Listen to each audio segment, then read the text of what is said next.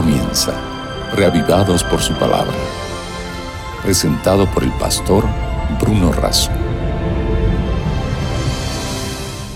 Fueron halladas tus palabras y yo las comí, y me fueron por gozo y alegría de corazón.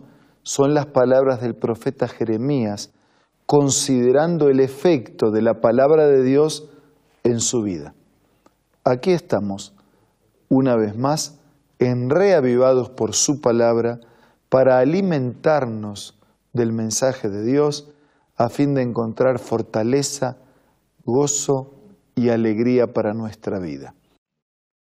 Antes de concentrarnos en el capítulo 5 del segundo libro de Crónicas, pidamos la bendición de Dios. Padre nuestro que estás en los cielos, bendícenos ahora al estudiar y meditar en tu palabra. Lo pedimos y agradecemos en el nombre de Jesús. Amén. El capítulo 5 del segundo libro de Crónicas se introduce contando que se terminó la obra que Salomón había emprendido en relación a la casa y edificación de la casa de una casa de culto de templo para Dios. Y desde versículo 12 en adelante se nos cuenta el proceso de traslado del arca al templo. Y el relato bíblico lo coloca de esta manera. Versículo 2. Entonces Salomón reunió en Jerusalén a los ancianos de Israel, a todos los príncipes de las tribus, y a los jefes de la familia de los hijos de Israel para que trasladaran el arca del pacto de Jehová desde la ciudad de David, que es Sión. El arca estaba en la ciudad de David y tenía que ser trasladada hasta el templo. Se congregaron junto al rey todos los hombres de Israel para esa fiesta solemne del mes séptimo. El traslado del arca al templo significaba expresar simbólicamente a través de los muebles la presencia invisible de Dios en el centro del templo. El arca era algo así como la manifestación visible de la presencia, de la soberanía, de la palabra, de la ley, de los mandamientos, de la voluntad de Dios. Si nosotros seguimos en, avanzando en el análisis de este capítulo, nos detenemos en el versículo 10. En el arca no había nada más que las dos tablas que Moisés había puesto en Horeb, las tablas del pacto que Jehová había hecho con los hijos de Israel cuando salieron de Egipto. Tenemos que recordar que después de la liberación de Egipto, eh, Dios vuelve a entregar las tablas en sus mandamientos, su palabra y su voluntad, registradas, escritas, grabadas, como un doble recordativo. El recordativo de la liberación de la esclavitud de Egipto y la necesidad de someterse voluntariamente a la palabra, a la ley y a los mandamientos de Dios. En el versículo 13 nosotros leemos, hacían sonar las trompetas, cantaban al unísono, alabando y dando gracias a Dios. Y sucedió que mientras ellos alzaban la voz al son de las trompetas, de los címbalos y de los otros instrumentos de música, y alababan a Jehová diciendo, porque Él es bueno, porque su misericordia es para siempre, una nube llenó la casa, la casa de Jehová. Y no podían los sacerdotes estar allí para ministrar. Por causa de la nube, porque la gloria de Jehová había llenado la casa de Dios. Cuando Dios está presente en su templo, eh, la nube, la gloria, el brillo, la solemnidad, la reverencia, indicaban la santa presencia de Dios y la alabanza, el culto, la adoración, la oración, la lectura, era la respuesta de la criatura ante la presencia y la bendición del Creador. Es interesante la expresión, la presencia de Dios llenaba toda la casa.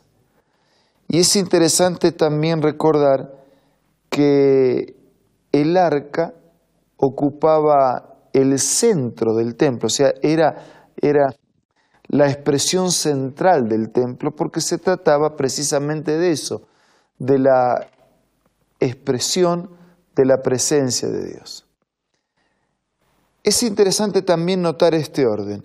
Primero viene la liberación y después viene la obediencia como resultado de la liberación. O sea, fueron libres de la esclavitud de Egipto y ahora eran responsables de obedecer la ley, los mandamientos de Dios y adorar en el culto la grandeza, la magnificencia de ese Dios y que se note la presencia de Dios. Ese es el orden.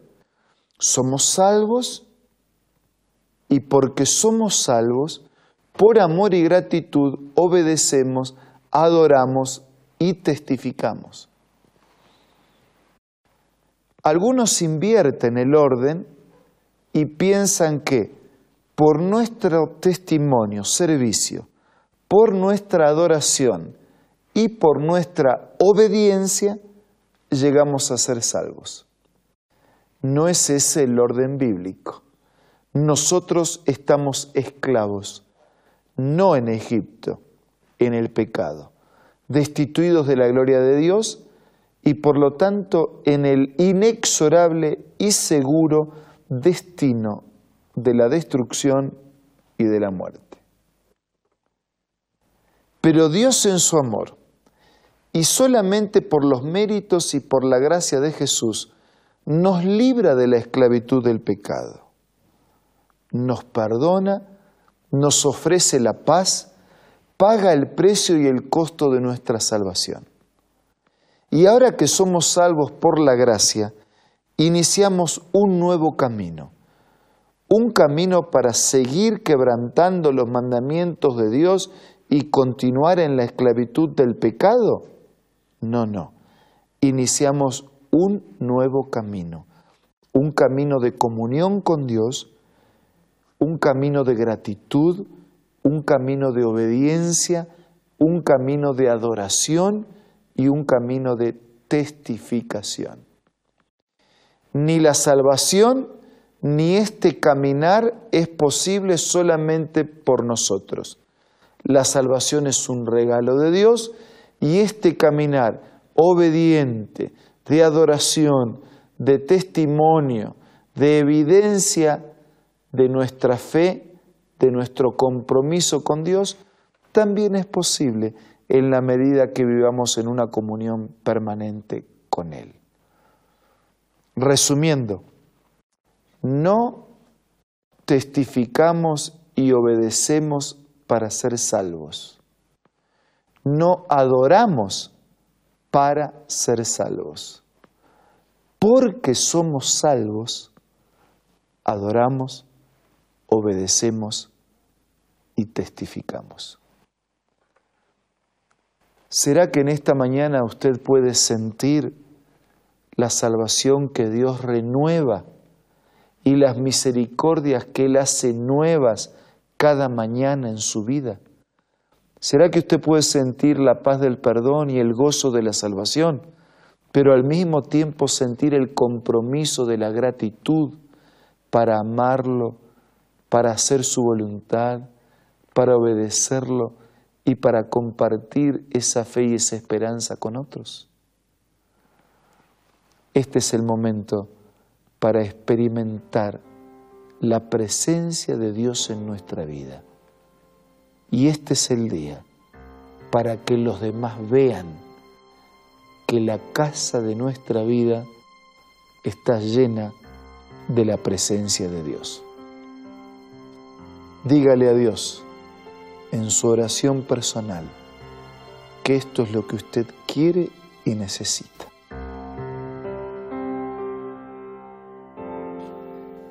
Padre nuestro que estás en los cielos, te damos gracias porque tu presencia llena nuestra vida. abrimos tu corazón para que eso ocurra una vez más. Que nos haga bien, felices, bendecidos y victoriosos. Que los demás lo noten y reciban la misma bendición. Te lo pido y agradezco todo en el nombre de Jesús. Amén. Amigos, muchas gracias por acompañarnos. Que usted tenga un muy buen día. Nos reencontramos mañana para seguir siendo reavivados por su palabra. Esto fue Reavivados por su palabra, presentado por el pastor Bruno Razo.